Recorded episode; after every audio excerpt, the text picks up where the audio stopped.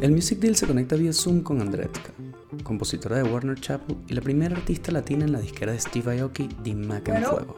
Nacida en Venezuela y actualmente residente en Los Ángeles, publicó su primer sencillo T, el primer adelanto de su producción debut llamado Cassette. Estudió en la Universidad de Palermo en Argentina y luego formó su casa productora Lotus Visual Arts, desarrollando más de 100 proyectos en dos años. Aprovechando la motivación, también desarrolló una marca de moda llamada Dolls High. Su álbum debut cassette se desarrolla en dos partes, lado A y lado B. Define este trabajo como un mixtape debido a la variada influencia de ritmos presentes en los temas. Con ustedes, la conversación con Andreska. Oye, qué linda, qué linda introducción. Muchísimas gracias. En verdad, para mí también es un placer eh, estar aquí y que ustedes son venezolanos y todo y que hayan escuchado eh, mi música y se la hayan vacilado. Para mí está increíble. De verdad que sí. ¿Te sientes en confianza porque somos venezolanos? Obvio, obvio, obvio, obvio, obvio, no, pero que te digo que es la primera entrevista que hago con venezolanos. Ah, qué, cool, qué, cool, qué cool, qué cool, Ese es la primera. Entonces cuando me dijeron eso y que no son venezolanos y yo, oh, oh my god. Bien, vamos a, vamos a dividir esta conversación en varias partes porque recién estás estrenando tu primer sencillo que se llama Té. ¿Estás tomando un té? Sí, me estoy tomando un té. Ah, estoy, en, estoy en el Titán con ustedes acá. Yo también, bueno, en honor. Oh, en honor, ¿estás viendo? Ok. En honor, celebremos con té.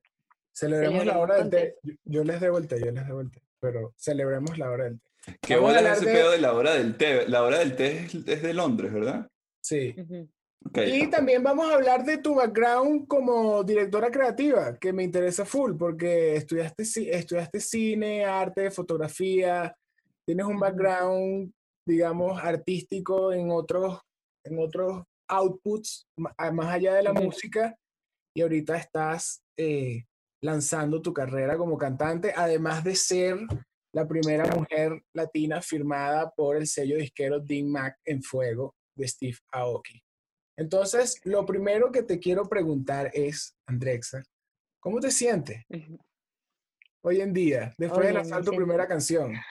Me siento, me siento, ahorita hoy me siento súper feliz, te lo juro. Hoy, eh, hoy desperté en Brooklyn em, y la energía como que ha sido dope y he venido como que trabajando mucho, mucho, mucho y hoy desperté y tenía mi primera entrevista a la una de la tarde y dije, pude dormir toda la mañana por primera vez desde hace días y días y días y dije, fuck, eh, todo lo que, o sea, como que todo lo que ha pasado y hoy me desperté aquí así con este vibe y ha sido como que increíble. Yo me siento como que súper afortunada con todo porque en verdad yo, como, me, como dijiste, pues, o sea, yo como que dreno el arte, tengo, yo crecí en, como que con arte, ¿entiendes? Que mi mamá es actriz, eh, crecí en el teatro, like, yo crecí así, viendo como que arte variado de muchas cosas. Y, y como que conectar con, con hacer, o sea, como que con poder ahorita en este momento lanzar mi música y pasar por esta etapa que, que pasé emocional y la única manera que yo te sentí de drenar eso que me estaba pasando era escribir, escribir esto y escribir todo lo que me pasó en todo este tiempo y, y, fue como que así salió cassette. Entonces, como que yo creo que ese proceso de de, de repente drenarlo con hacer, no sé, un, fashion gallery, ¿verdad? De fotos, o de repente una película que hice el año pasado. Eh, como que mm, esas, o sea, como que en ese momento drené la creatividad por ahí, pero me gusta como que la manera en la que he encontrado de poder drenar mi, mis situaciones o lo que esté viviendo yo en, en, distintos artes, ¿sabes? Y eso me parece cool. ¿Cómo fue esa, esa primera vez? Porque sé, leí que hiciste hasta concursos de poesía siendo muy pequeña y que, y que después vamos a hablar de tu manifiesto que me encantó con lo de, lo de la que creciste montada en una mato tumbando mango. Vamos a hablar de eso ahorita que me parece demasiado cool y auténtico, pero ya, que me perdí. ¿Qué te está diciendo? Estamos hablando de té. No, no, que, ok, ya va, me perdí. Bueno, no, no, estábamos, ¿Qué, ¿Qué pasó, weón? Ya va, es que me fui por, es que, ah, me, fue por la tangente. me fue por la tangente y era, son tantas cosas cool. Y quería preguntarte, ajá, ya recordé. ¿Cuál fue, cómo fue ese primer approach con la música después de todos tus desahogos creativos? ¿Cómo fue esa primera vez que decidiste, ok, te sentaste con una guitarra, te sentaste con un, tecla, con un piano? ¿Cómo fue esa primera vez que hiciste una canción? Me encantaría decirte, me encantaría decirte que em, me senté, pero no. O sea, como que yo estaba pasando como que por millones de cosas, estaba pasando como que, ay, perdón, perdón, perdón, perdón. Estaba pasando como que por millones de cosas y, y estaba como que haciendo transición en mi vida y en ese momento estaba como que, eh, no sé, como que conocí la depresión y como que muchas cosas me generaban ansiedad y no sabía como que de repente cómo drenarlo y empecé como que a escribir todos los, todos los, como que los puntos que me, que me afectaban o que me gustaban y que quería tener en mi vida. Y así fui desarrollando como que una lista de muchas cosas, como, eh, como por ejemplo, té. Té era como una manifestación de cómo quería invitar a alguien a salir, ¿verdad? Entonces era como que tomar el té, era como que el tea time, el miedo, eh, no sé, que me pone nerviosa, que, sabes, como que muchas cosas como que de mí, y así fui como que, así fui creando eso. Después dije, ok, I'm ready, like, ya venía haciendo como que muchísimos proyectos, demasiados proyectos como que, como, como creative. Y, y después de como que desarrollar todos esos proyectos como creative, dije, ok, ya yo me siento preparada de hacer mi de hacer como que mi propio, o sea, como que de, ya yo estar, ¿sabes? Enfrente de la cámara y no estar detrás. Entonces dije, ok, voy a hacer como mi big project y empecé a, así, como que escribí todo esto y después agarré y dije, bueno, voy a ir a Miami porque yo vivo en LA eh, y entonces digo, me voy a ir a Miami, voy a, a, a escribirle par de pana que no me van a dejar morir, ¿sabes? Pienso yo como que van a, yo les voy a escribir y tal y me van a decir, dale, Dow, sí, vente, llégate, te voy a apoyar y tal, ¿sabes? Como que yo no esperaba, te lo juro, como que yo no esperaba así, como que una, como todo lo que pasó, ¿sabes? Eh, y luego como que la, le digo, y le, digo, oye, mira, tengo este concepto, tengo esto, y empezamos así, a hacer una canción, después está, hice como cinco canciones hasta que llegué a T. Y el día que me senté con Vito, que Vito era como mi quinta sesión en Miami, algo así, como que yo, yo aspiraba a dos y de repente ya tenía como, como cinco con la de Vito y yo, ok, estoy haciendo cinco sesiones, duro. Y, y le digo, Vito, tengo esta idea, quiero hacer esto, esto, esto de esta manera. Como que nada, pues ahí salió, ahí salió como que todo el proceso creativo de T, que me imagino que será otra cosa que iremos a tocar más adelante y yo me adelanté. tengo, curiosidad como para, empezar, para empezar por el inicio, ¿no? O sea, claramente el, el, el, statement de la nota habla mucho de como el valor creativo que tienes antes de, de, de meterte tú como, como, imagen dentro de la música, ¿no? Pero me da la curiosidad. Teniendo una mamá actriz y, y estando, ¿no? En, en, este contexto artístico, ¿te recuerdas la primera vez que hubo un acto artístico o, o, algún, una experiencia artística en tu vida. Pregunto esto, slash, ¿en qué década naciste? Yo nací en los 90, soy del 94. Ok. ¿Cuál fue el, o sea, recuerdas si, tipo, una canción que hayas escuchado que te haya impresionado, como que ese primer momento ah, con, de encuentro como con el arte? Primero me encontré con el arte eh, como, como ah, dramáticamente, porque mm, el primer encuentro que, que, tuve, o sea, dramáticamente digo como actoral y todo eso, eh, el primer como acting, ¿sabes? Como así, como ese fue el primer encuentro que tuve porque ah, iba mucho al teatro, porque mi padrino, él es dramaturgo venezolano y él hacía muchas obras de teatro y yo desde chiquita iba al teatro, entonces como que me aprendió las obras de teatro y la mayoría de sus teatros eran musicales.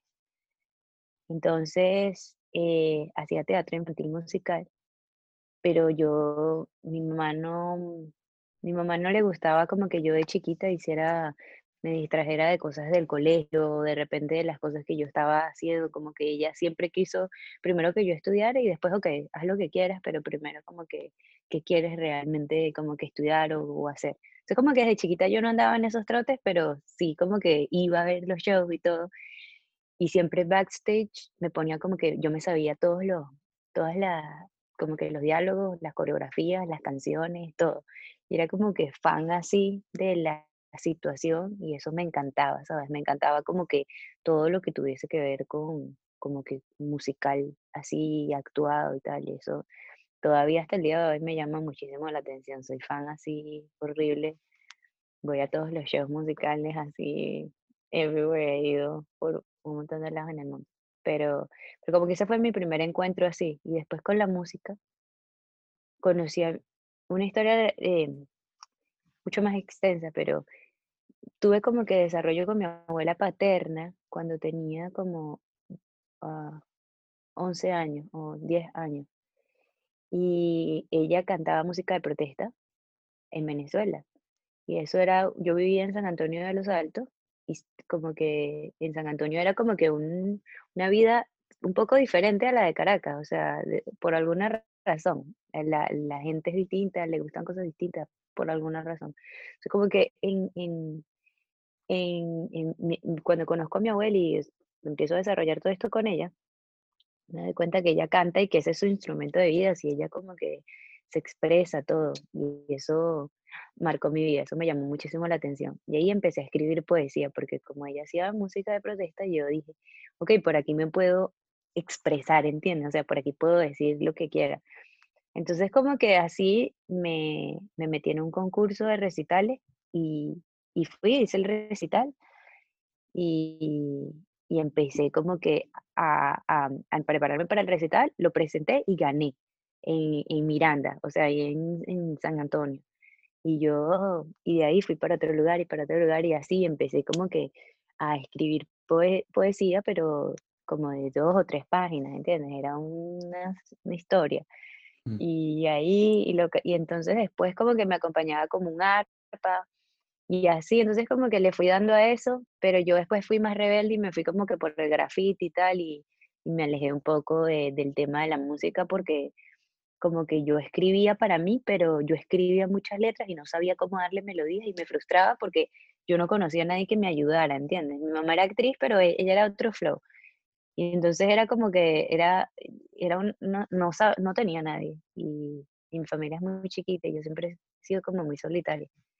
Entonces como que, nada, después la música, cuando tenía como, mm, como 16 años, que vivía en Argentina, empecé, conocí a un pana que él eh, em, tocaba guitarra y empezó como que a lanzar, ¿sabes? Como acordes y melodías conmigo y yo como que le decía, oye, tengo esto, y él le daba como que la melodía, y yo, oh, durísimo, y ahí, y lo compartí con él, y después como que esa melodía era loquísimo, porque esas melodías que él me dio, o sea, como que él hacía, yo las acoplaba como que a todas las historias que yo había escrito.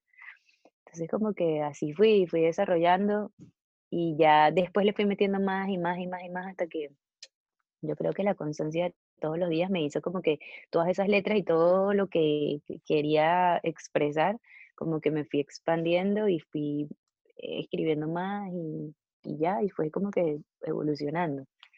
¿Cómo, ¿Cómo se llamaba tu abuela o cómo se llama tu abuela que cantaba? Mi abuela se llama Marta, todavía está viva.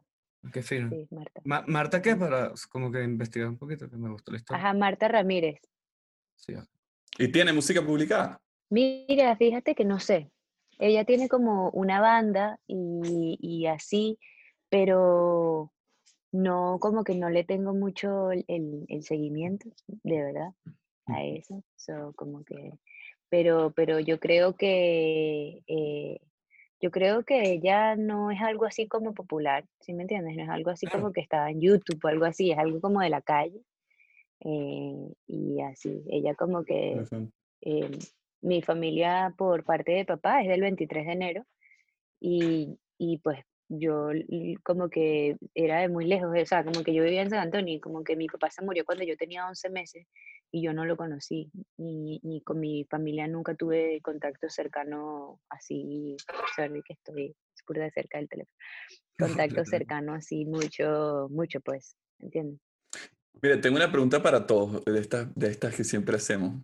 Bueno, no sé, en lo personal, a mí me pasa que uno tiene como ciertos héroes, ¿verdad? Como por, por, por edades, gente no famosa, tipo un tío, un primo, etcétera, ¿no? Sí, sí, sí. Claro. ¿Cuál, cuál era, tuviste alguien que representara en lo artístico o en lo que sea, en, en, tu familia o amistades, que tú dijese tipo, y dinos el nombre? no, fíjate que yo cuando era chiquita quería ser como mi mamá. Porque mi mamá, mi mamá era, o sea, yo siempre era, yo famosísima así en las novelas y tal, y ah, mi mamá me lavo, me lavo. Y era como, ¡ah! yo me moría de, ganas por, como que por ser actriz y eso, pero mi mamá como que siempre la estudia. No, primero tal, primero esto, o primero tienes que aprender, eh, pero no tienes que, si quieres ser actriz, tienes que estudiar y tienes que ir a la universidad y tal, y después, dale, lánzate, pero así no. es como que, después de eso dije, ah, como que no, no, no sé, pues como que cambié de, de héroe, y después cuando era, más, cuando era más chiquita que eso, mi tía, que era la hermana de mi mamá, era, ella es contemporánea conmigo y tiene 33 ah, años ahorita. Y ella mm, se vestía súper cool y siempre yo quería como que vestirme como ella. Siempre como que el tema de la ropa, ella agarraba y, y, era loco porque nosotros no teníamos así muchísimo dinero ni nada. Pues. Entonces como que, y, y como que mi tía estaba chiquita, no, no sabía coser y eso. Entonces ella agarraba foami y recortaba que si, este, que si corazones o cositas así, y las pegaba de la ropa y luego ella misma las cosía y ella iba al colegio con, con decoraciones así de foamy que le ponía a la chemise. Y eso era demasiado para mí, eso era increíble. Yo ¡ah! no puedo creer, un hizo eso, me parecía súper rebelde. Y como que cosas así, ya se ponía doble correa y en ese momento nadie se ponía doble correa o se ponía un gorrito rasta y cosas así que eran, eran no sé, me gustaba y así yo creo que mm, yo fui mucho como de la cultura, o sea, yo como que de chiquita siempre mm, estaba como en la calle pintando o, o patineta, así, ¿sí me entiendes? Entonces como que era como el, era mucho el momento, era mucho como que la adrenalina, yo creo que eso fue lo que más, como que me ha, sabes, más allá así de tener un héroe o algo así, como que siempre ha sido como que el, como que esa, sí, como el entorno, exactamente, como el entorno. Qué cool. Como el entorno. Y he vivido en muchos lados, me fui a Venezuela cuando tenía 15 años, entonces como que yo de chiquita vivía ahí y me queda todo eso, ¿sabes? Todo eso que yo me montaba, yo iba a decir, crecí tumbando níspero, pero no me dejaron. No me dejaron decir níspero, bro. Muy, muy exótico. Te juro que no, de hipster, no nadie, nadie coño sabe que es níspero. Y yo, el, níspero es muy, el níspero es muy serio. Sí, para que tú, para que tú veas Qué esto. fucking buena fruta. Beto es de las, Beto es de las personas que pide jugo de níspero. yo eh, pido jugo de níspero. Mierda, yo, a mí me encantaba el níspero y yo eh, en San Antonio burda, Con cucharita.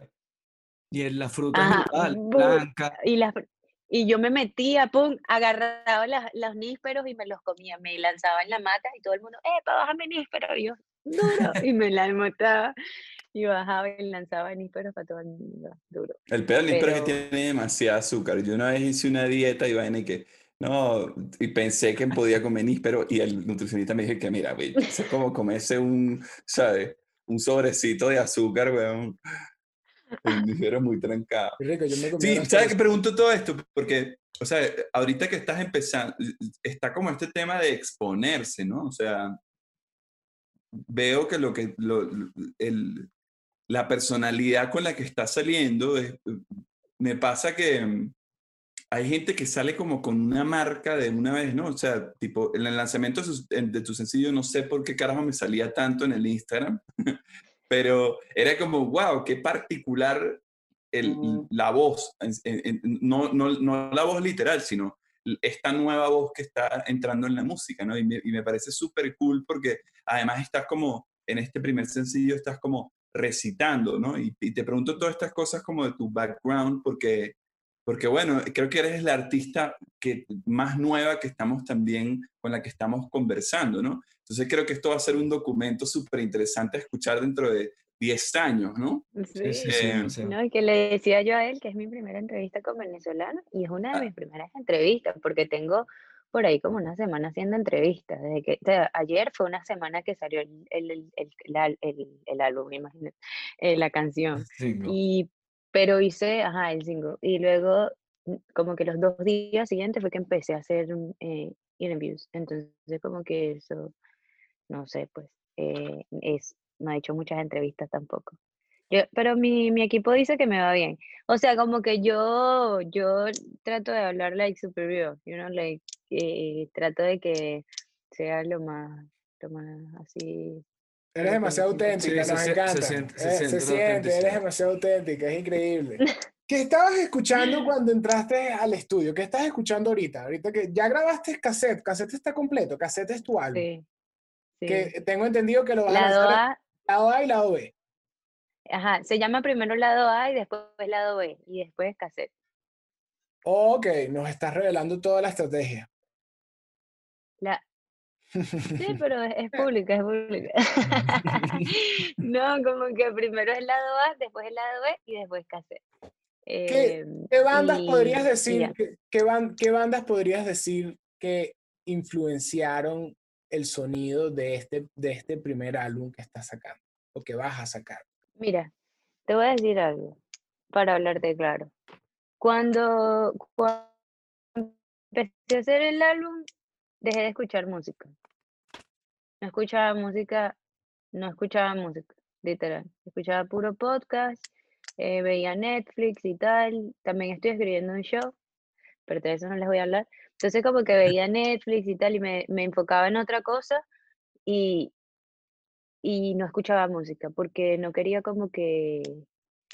A mí me gusta meterme en el estudio y comenzar de cero.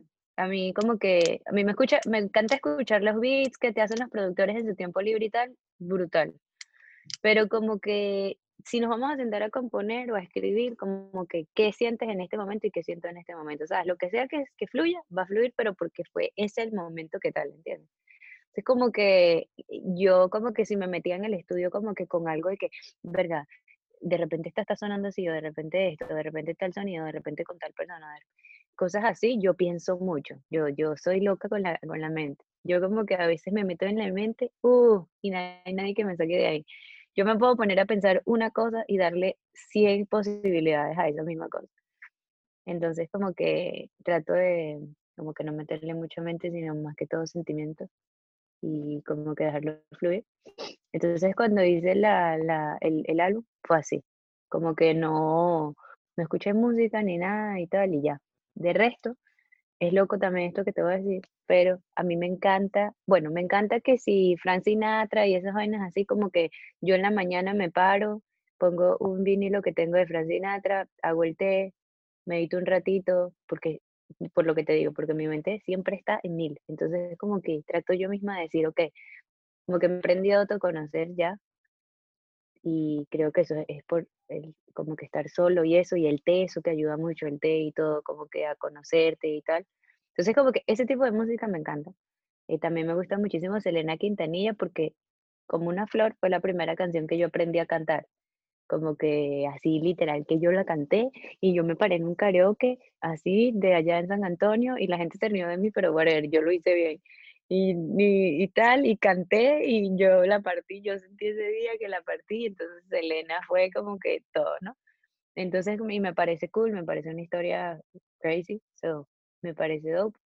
Pero así de música que yo escucho todos los días, me voy a los extremos, o sea, me gustan muchísimo cosas como cultura profética, morodo, los aldeanos y esas cosas así, me mata, o sea, muero por ese, ese tipo de sonidos así.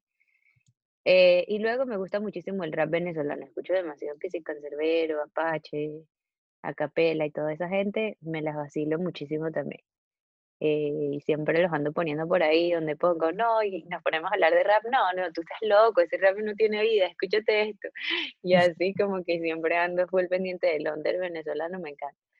Em, y después está cosas como Julieta Venegas, em, me gusta muchísimo, me gusta muchísimo a Natalia Lafourcade, em, me gusta muchísimo Jessie, Jessie Joy, me encanta. Como que ese tipo de música así me lo vacila. Entonces, como que son dos mundos, es como que el mood, ¿sabes?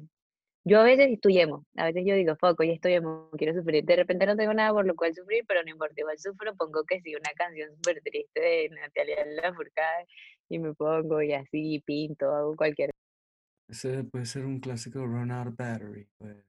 Run Out Battery, ¿tú crees? Puede ser, o que, o que la llamen por teléfono. La conversación está buenísima. Sí, y puede ser, pregunto, ¿no? Puede ser que la hayan llamado por teléfono. Ahora sí, ahora sí, ahora. Mira, volvió. Disculpa, lo que pasa es que tengo unos audífonos nuevos y, son súper tecnológicos, los AirPods Pro, ¿sabes? Mira, tiene, te ponen el nombre y todo en la vaina y luego, si tú los tocas dos veces... ¿Tú nos escuchas a nosotros? Ok, perfecto. Listo. Bueno, cuando me hablas de tus, de tus gustos musicales, que eh, me encanta que, me, que hayas incluido el rap venezolano, porque creo que en este podcast somos eh, fieles eh, seguidores de, del rap que hacemos en casa. Se siente cuando escuché tu canción y vi tu sesión en SOBs que tienes esas melodías dulces, pero también tienes unas barras ahí que, sabes, tienen tu toque de, de flow y de, y de personalidad y ese toque de rap. Y me gusta esa mezcla como de RB con, tiene toques de soul y, y tiene toques también dancehall, pues te escuché también rapeando. ¿Cómo te sentiste ese día? Que, porque una cosa es el estudio y eh, la semana pasada publicaste una sesión en SOBs donde también estuvieron unos grandes amigos de la casa que son los Lara Project. ¿Y cómo te sentiste ese mm. día? Duro, duro, ella, duro. Ay, ese día. Ese día yo me sentía nerviosísima, horrible, nerviosísima. Nerviosísima que yo, yo decía, Dios, este día, si yo, me, si yo lo hago, listo, ya yo me puedo morir en paz hoy. Porque yo decía, es demasiado, yo, pero yo me la hacía la cool, yo me hacía la cool para que no me pasara, para que no me afectara, y yo dentro de mí, y yo tres días antes, yo le digo, Yuta, Yuta, bro, I don't know what happened with this, pero vamos a darle. Y Yuta, no, no, no, todo va a salir bien, ok, go. Después de repente, Yuta me dice, oye, ¿sabes qué? No te puedo lanzar e-", un día, una noche antes, oye, no te puedo lanzar el beat porque me estaba eh, ayudando, él me iba a ayudar a lanzar el beat y todo, como que a estar ahí conmigo y, y entonces como que le, le, me dice, porque la computadora se me paró. Y yo, fuck, era la noche y era el día siguiente y eso yo dije, bueno, X, mañana eso se va a solucionar. Pero yo dije eso de la boca para afuera, pero dentro de mí, claro.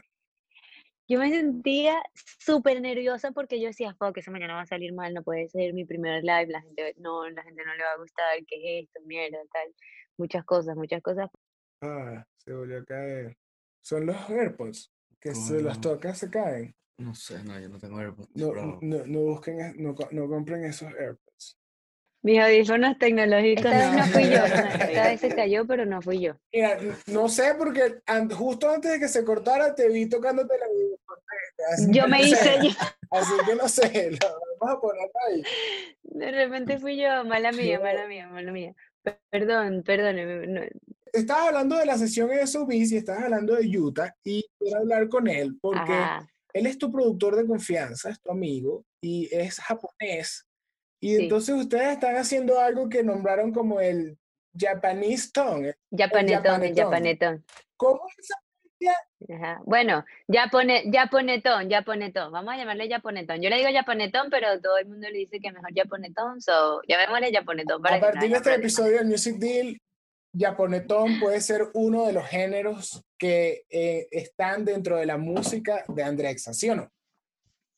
Ajá. Ajá, sí, okay, ok, ok, ok, muy bien. ¿Cómo es esa mezcla de sonidos? Qué interesante todo esa, ese, ese momento creativo, porque evidentemente hay, eh, o sea, todo el background musical de los dos es completamente diferente.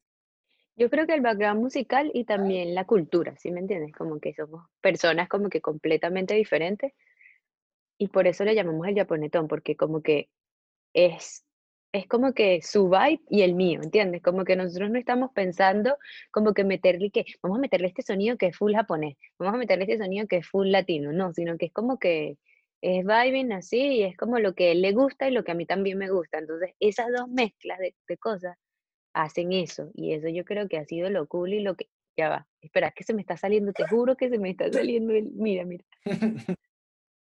No, no, ya, ya, ya. Lo vamos a lograr. Mm, te juro que sí, te juro que sí, ya.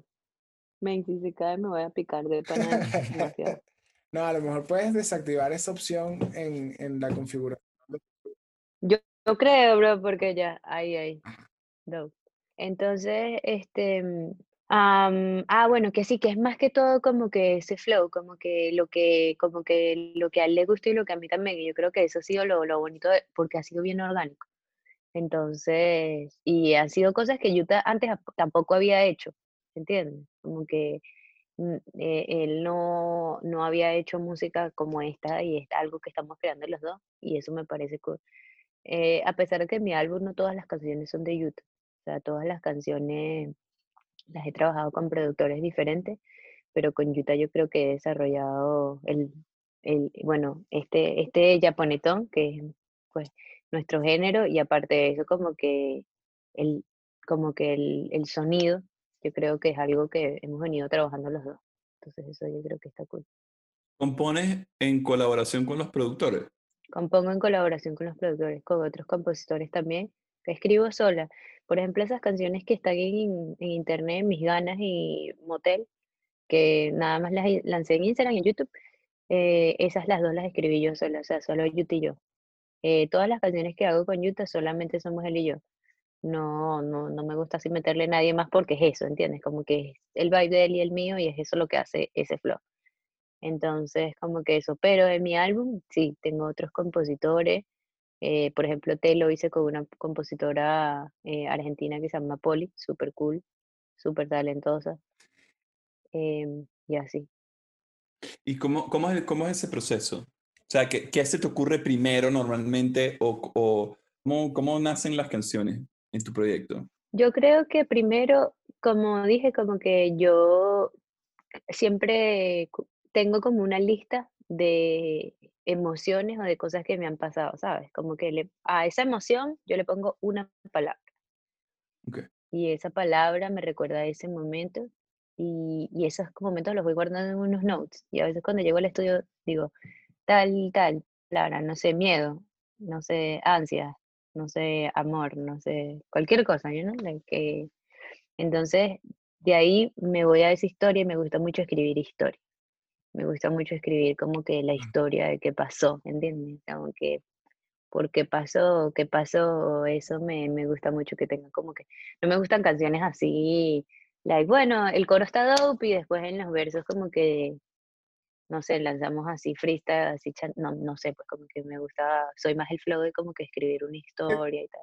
¿Y musicalmente siempre te apoyas con el productor? ¿O, o, o, si, o si en tu cabeza tienes este, musicalmente siempre, casi siempre me apoyo con el productor, como que lo primero que hago es las melodías, pero yo no produzco, o sea, yo no, no, no, no produzco nada. Y el productor sí, pues como que me, me ayuda con, con toda la parte de la producción y yo hago las melodías y las letras.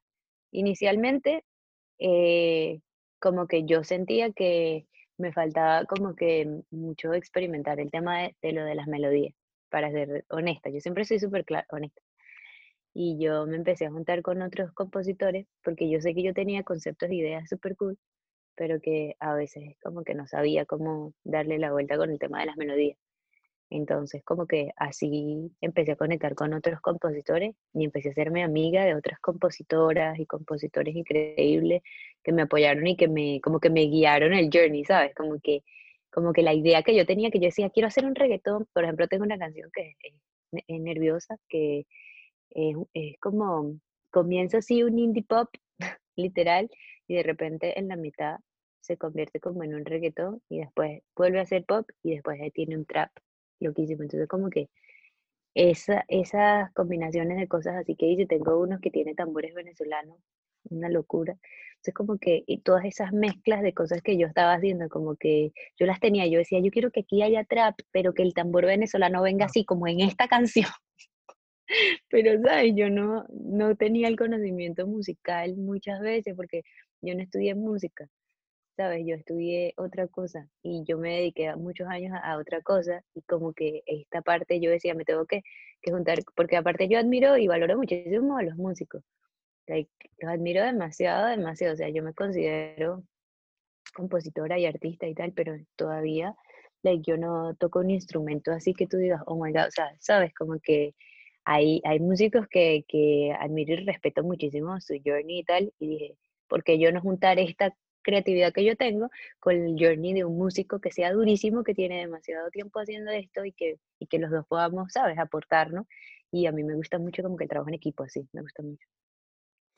Después de estas primeras canciones que hiciste, ¿sientes que, sientes que la, el coro, tienes más facilidad para el coro o, tiene, o las estrofas son las que te salen con mayor facilidad? Porque siento que eres un storyteller, entonces detrás de todos estos proyectos y todas estas facetas que tienes, creo que eres una storyteller, definitivamente. Puedes contar historias a través de tus canciones y tu composición, pero también que no hemos tocado ese tema, pero me gustaría tocar el tema de dirección creativa que haces y de todos esos proyectos que estás escribiendo. No vamos a hablar de la película porque ya nos, nos dijiste que no, pero quiero que un show.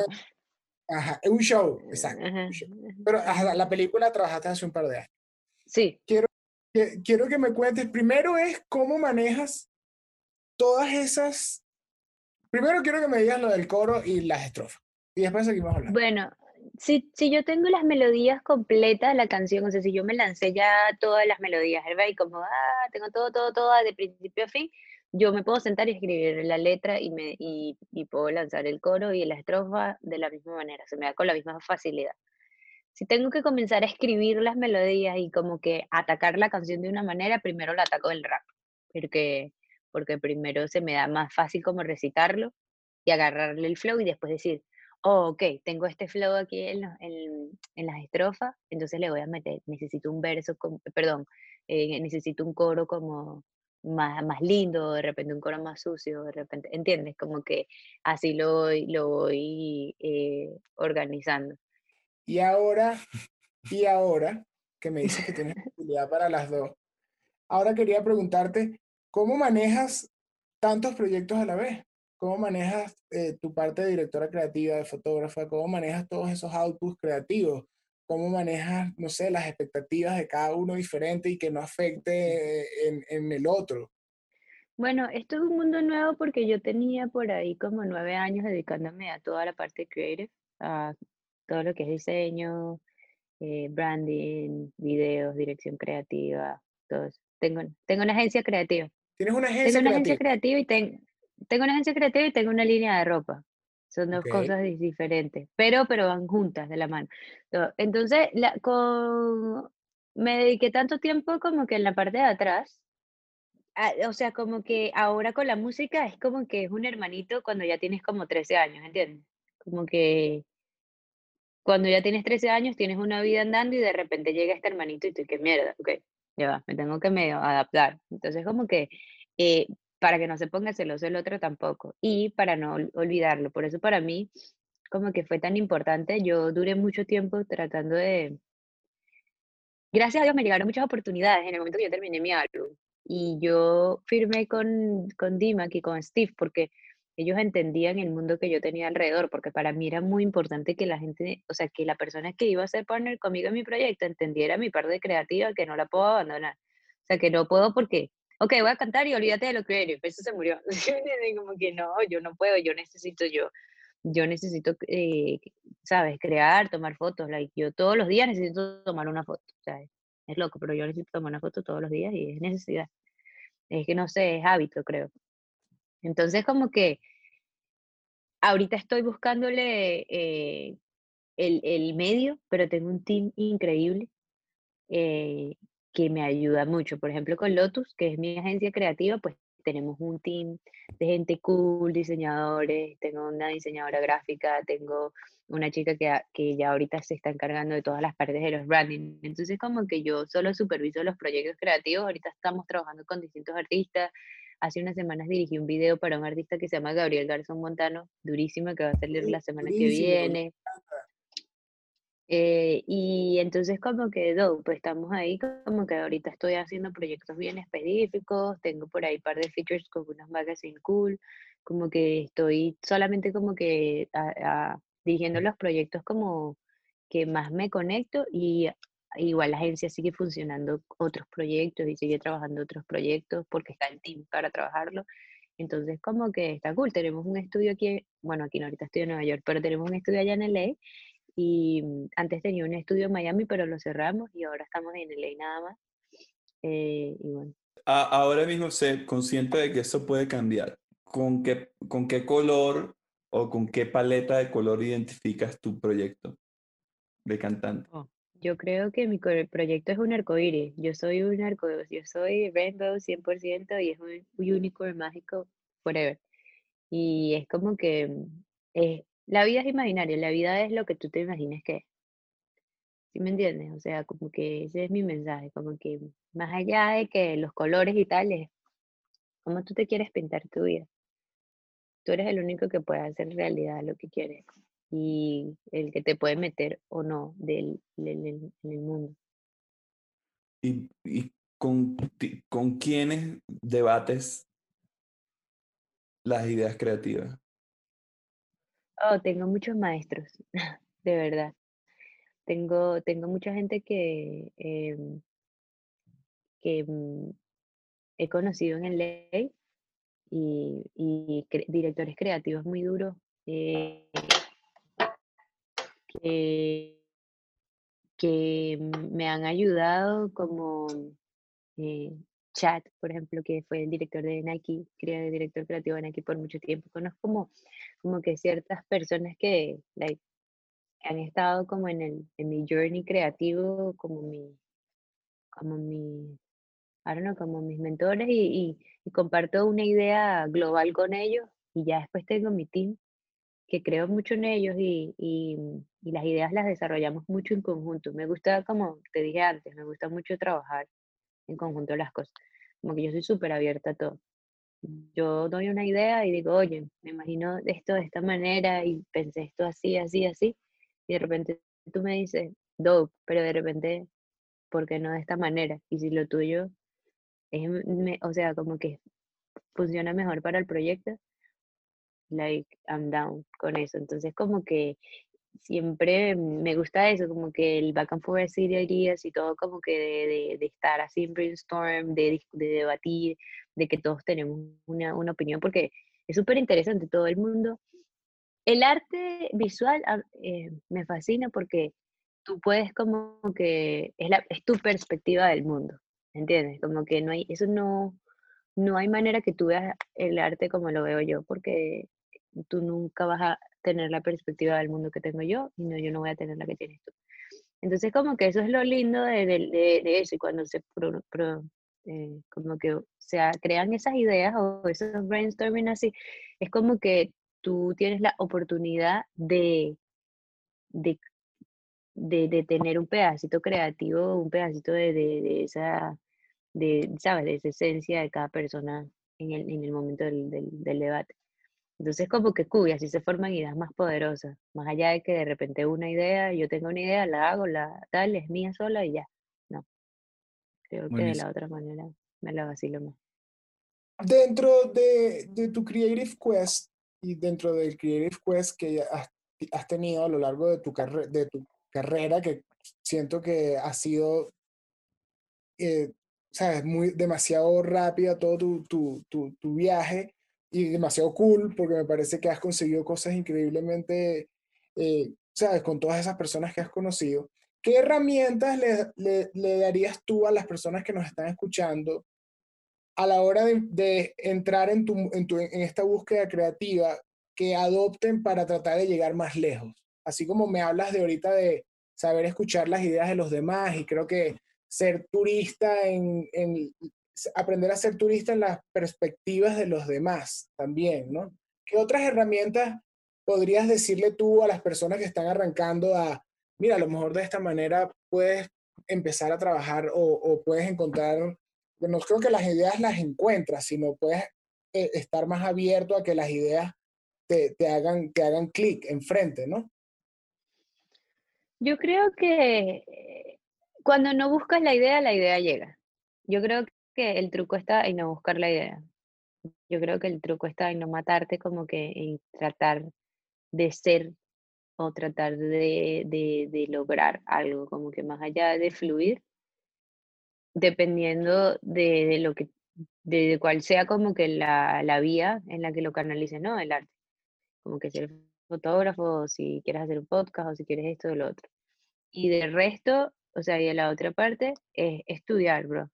Yo creo que la, el estudio literal es lo único que nos va a quedar y nos va a, nos va a hacer y llegar a, como que a cumplir nuestros sueños. Pues como que si tú eres constante, si tú estudias, si tú estás preparado, si tú compites todos los días contigo mismo, si tú todos los días dices, ok, tengo esta meta y voy por ello, no importa cuánto tiempo te tarde. Lo importante es que tú vas ahí con la misma meta y, para, lograrlo, pero para eso tienes que ser constante y tienes que, saber que todos los días, cuando tú estás perdiendo el tiempo, hay una persona que de repente le está metiendo y que no es que tú compites con esa persona, sino que esa persona le está, ¿entiendes? Está como que trabajando por, eso y va a llegar de repente más rápido y de repente es ahí cuando tú escuchas un montón de gente frustrada, que, oh, es que ¿por qué pasó esto y a mí no? O esto sí, o de repente me siento de esta manera, es porque la gente, o de repente yo soy súper talentoso y no tengo esto, no llego a tal, o de repente me pasó esto. Es porque no se enfocan el 100% en el crecimiento personal y en el, en el, en el, en el crecimiento personal de aprender a ser mejor en lo que quieres ser. Yo creo que, que esa es la, la, base de todo. En estos días me hicieron una entrevista también y me preguntaron que si yo no me sentía mal por tener ventaja en el, conocer, en tener ventaja con otros artistas, pues por todas las experiencias o por todas las cosas que yo conozco como creativo. Entonces yo le respondí que no, porque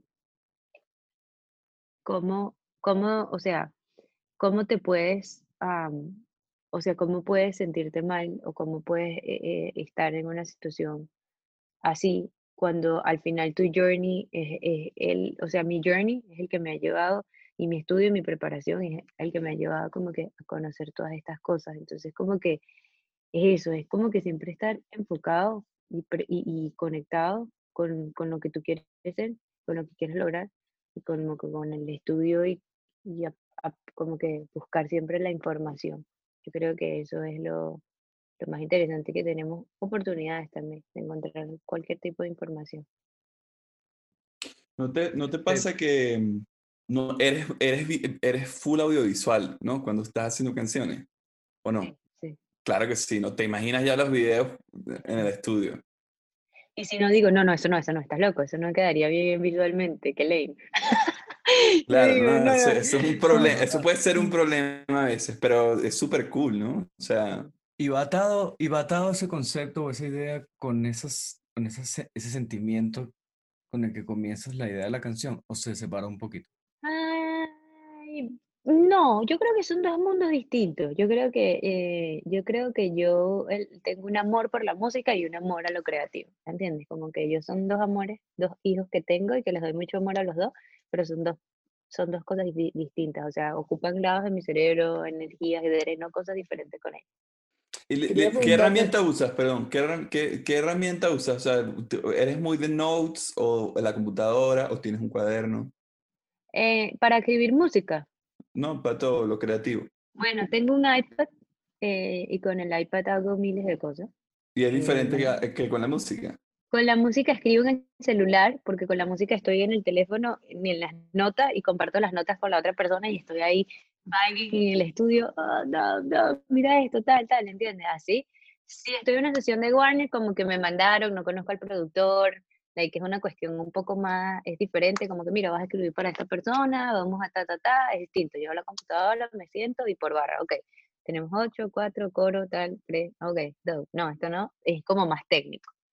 Em, pero así para mi música y tal, escribo con el teléfono y luego y luego ya lo demás, yo tengo computadora, tal, tengo mi computadora, mi iMac en, la, en el estudio y es mi casa y ahí vivo y tengo un estudio de fotos y un estudio de música y la, tal, y me encanta, pues como que yo soy súper tecnológica, yo tengo todo. Que si el iPad, el celular, el iPod Watch, el esto, lo otro, me encanta todo lo que tenga que crear. ok, Andrexa, quiero hacer un, un, porque me acabas de decir algo y entonces se me acaba de aprender otra cosa. Entonces, tienes tu marca de ropa, tienes tu agencia de creativa, tienes tu carrera de artista, pero también tienes tu carrera como compositora con Warner Chappell. Eso es lo que me dijiste ahorita, ¿verdad? Ok, está bien. Ya, yo no sé si yo me voy a quejar otra vez de que yo no tengo mucho tiempo para hacer cosas. O sea, porque creo que Andrés es un ejemplo a seguir en cuanto a cómo enfrentar varios proyectos. Hace un rato dijiste una frase, ya estamos casi llegando al final de esta increíble conversación, tengo que admitir. Eh, hace un rato dijiste algo con una naturalidad de, no, yo decidí firmar con Steve por, por esto, por esta razón. Pero no, creo que hay que verlo desde la dimensión que es. ¿Cómo logras sentarte a hablar con Steve Aoki y convertirte en la primera mujer latina firmada por este nuevo sello en español que él está lanzando? Porque tú lo dices con una naturalidad así como, no, me conseguí a Steve aquí, ¿sabes? Tomando un café en esquina. a lo mejor la gente se... me sentí muy en confianza, perdón. No, total, y me encanta. Creo que de eso trata, de, creo que de eso trata el, el, camino de la música, que en verdad son, son, son eventos eh, más comunes de los que uno realmente cree, ¿sabes? Son cosas así súper super sencillas, súper auténticas que pasan. Eso es lo que me gusta de que lo hayas dicho así. Pero quería preguntarte, ¿cómo fue ese momento? ¿Cómo te llamaron y te dijeron, sí, mira, es Steve Aoki que quiero hablar contigo? No, no, no, no. Eh, este, un, un, productor me escribe por Instagram y me dice, yo, me encanta tu flow y tal, vamos a meternos en el estudio. Y yo como que estaba buscando hacer sesiones aquí en LA porque yo conocía full gente en Miami, pero aquí en LA la música en, en la industria latina y tal es distinto. Entonces como que la gente que hace música latina es diferente y todo. Entonces estaba tratando como que de ver cuál es, qué, qué era lo que es ahí en LA. Entonces como que me escribe este productor, yo voy hasta el estudio, lo conozco y me dice, yo, tú tienes que conocer a, mira, Steve Aoki está lanzando un label nuevo eh, y está buscando firmar de artista. Y ya yo tenía unas conversaciones súper avanzadas con un major eh, yo, firmé con un indie label y yo tenía unas conversaciones súper avanzadas con un major label. Y ya yo estaba casi en el, en el final del cierre con ellos. Y yo, y yo le digo, bueno, ya yo estoy en esto, pero ya yo estoy down para ir y conocer y escuchar. Y él me dice, yo estoy encantada, mire, y me muestra, ellos tienen una línea de ropa que se llama Team Collection y tal, no sé qué, toda, y me muestra todo. Y yo, oh, dope, dope, dope. Y así luego me voy a mi casa y llamo a mi tía y te, yo tengo dos, dos sobrinos, no son mis primos, pero como mis sobrinos. Y entonces yo le digo, se llama Chanel y Charlie, yo le digo, Chanel, este, ¿tú conoces a Steve Aoki? Y me dice mi sobrino que tiene 10 años. Sí, es que le tira el cake en la cara, me dice. Y entonces yo digo, oh, no. Ok, entonces digo, ok, sí va. Al día le digo a Estilo, le digo, oye, mañana al día siguiente le digo, oye, mira, avísame la, del meeting. Ok, me mandan un email y me dice, Brian, que ahorita es una persona súper importante en mi vida, es mi label manager y se ha convertido en mi amigo. Y entonces Brian me manda un email y me dice, eh, hola, ¿cómo estás? Y me escribe todo y me dice la reunión, que vaya para la oficina.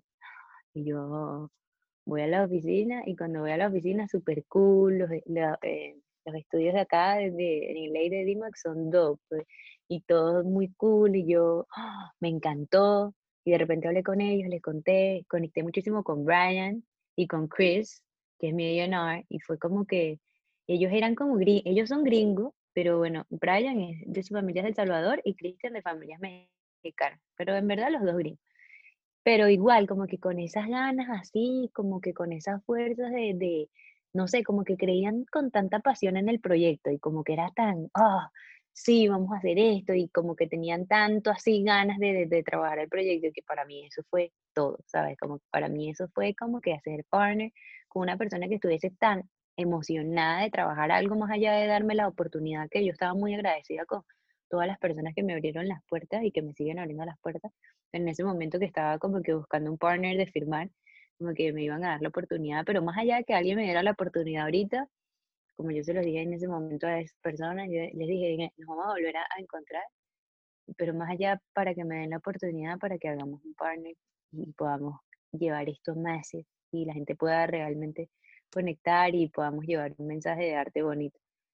So, y, y, y, y por ahí me fui con Steve y entonces, em, pero claro, ya eso mucho después, yo les conté el final. Entonces, en el medio de eso, eh, yo me fui para Miami con Steve y con, y con todo el team. Y, y así fue muy cool porque entonces conocí a todo el team de DIMAC y conocí a Steve y la manera en la que trabajaban y todo. Y fue súper cool y fuimos a los premios este, en lo nuestro, perdón, a los premios Juventud del año pasado y este año yo fui la compositora de los premios, de la canción del año de los premios Juventud. Y soy el año pasado fui a acompañar a Steve, así a ver, a ver, y yo por primera vez ahí. Y fue como que increíble. Y después de eso, Steve como que siguió muy en conversación conmigo y nos hicimos muy amigos. Y, y ya, y como meses después, entonces tomé ya, todo lo de la pandemia pasó, todo se puso en hold. En verdad yo me lo tomé con calma y empecé a crear otras cosas, y saqué la segunda colección de mi línea de ropa de las más, sacamos los más, nos dedicamos a hacer los más, y después de repente todo empezó a activarse otra vez y, y, y pues fluyó esto de, de DIMAC otra vez como ya a final como que vamos a sacar para música para tal fecha, ya hace unos meses atrás, ¿no? Y, y yo dije, sí, I'm down, quiero hacerlo porque no sé, es como todo lo que desarrollamos antes de, ¿entiendes? Como que fue como que tan natural, fue como que todo tan orgánico, como que nadie le metió nada de presión, como que todo fue así, tenía que dar y ya, ¿entiendes? Igual que nos han apoyado. Yo estoy súper feliz porque mucha gente me ha apoyado, like artistas así que yo admiro y que ahora que saben quién soy yo y tal por Instagram, o gente que me dice, wow, tu música y tal, o sea, como que yo, ha sido como que todo así bien fluido, ¿sabes? Como que no, no sé, como que está pasando, todo está pasando en este momento. Andrexa, me, me encanta la energía que tienes y creo que en verdad faltan, van a faltar un montón de cosas buenas que te van a pasar a lo largo de tu carrera. Estamos bastante seguros de eso. Acabas de lanzar hace una semana tu tema, bueno, esto va a salir en un par de semanas, ya tiene tu, el tema T va a tener como un, dos, tres semanas de haber, de haber salido. ¿Cuál es el plan con cassette? ¿Ya tienes fecha? Bueno, cassette, estamos haciendo release cada seis semanas de una canción. Entonces van a ir, van a poder escuchar. Son 12 canciones que vamos a estar haciendo release. Entonces me van a poder, me van a tener ahí por un rato. por un rato porque todos tienen videos y videos son conceptos visuales que son todos diferentes, igual que la música pero todos se entrelazan entre sí. El final de cada video es el principio del siguiente. Y así son dos historias increíbles que estamos desarrollando y que estoy segura que van a vacilar. Andrexa, eh, gracias por tu tiempo. Vayan a verte en todas las plataformas digitales. Estén pendientes de toda la música que va a estar sacando Andrexa en, las próximas, en los próximos meses. Tienes una sesión increíble en SOBs que me encantó. Me gusta que creo que tu, tu, segundo single dice cagamos en el coro. Sí, ya fue, la cagamos. me parece súper divertido que en tu segundo single decidas en el coro tener la cagamos en la frase eh, y súper arriesgado. Estoy seguro que nos vamos a encontrar en algún momento en, en, en, este, en, esta, en este quest del music business. Gracias por tu tiempo. Gracias a ustedes. Estamos, estamos conectados, ¿ok? Muchísimas gracias a ustedes, gracias por la invitación, gracias por tenerme aquí. Tienen una energía súper bonita, eh, son venezolanos y la están partiendo. Eh, los busqué a cada uno y me parece que todo es durísimo. Eh, gracias por querer hacerme la entrevista y por querer saber más de mí. En verdad, súper, súper honrado todo. Em, y la gente que me está escuchando, pues sí, que vayan y escuchen mi música en Spotify, iTunes o donde quieran, SoundCloud, lo que sea. Y el video lo pueden ver en YouTube. Y me pueden seguir por Instagram, en todas las plataformas como Andrexa. Eh, así Andre, y luego K, y luego Z, y luego A. Es difícil, pero a la gente se lo va a aprender. Yo, lo leí, yo lo leí varias veces para no, cometer un error durante la conversación. Eh, pero una vez que lo dice, lo dice. Un saludo también a Federica y a Loren y a todo el equipo. Gracias a, todos por esta conexión. Andrexa, suerte en tu viaje en New York y ojalá nos, nos, nos conozcamos en algún momento pronto. Oye, claro que sí nos vamos a conocer pronto. Espero que esté muy bien y muchas gracias otra vez. Gracias a ti, my love. Peace out, Cuídate. Chao. Esto es el Music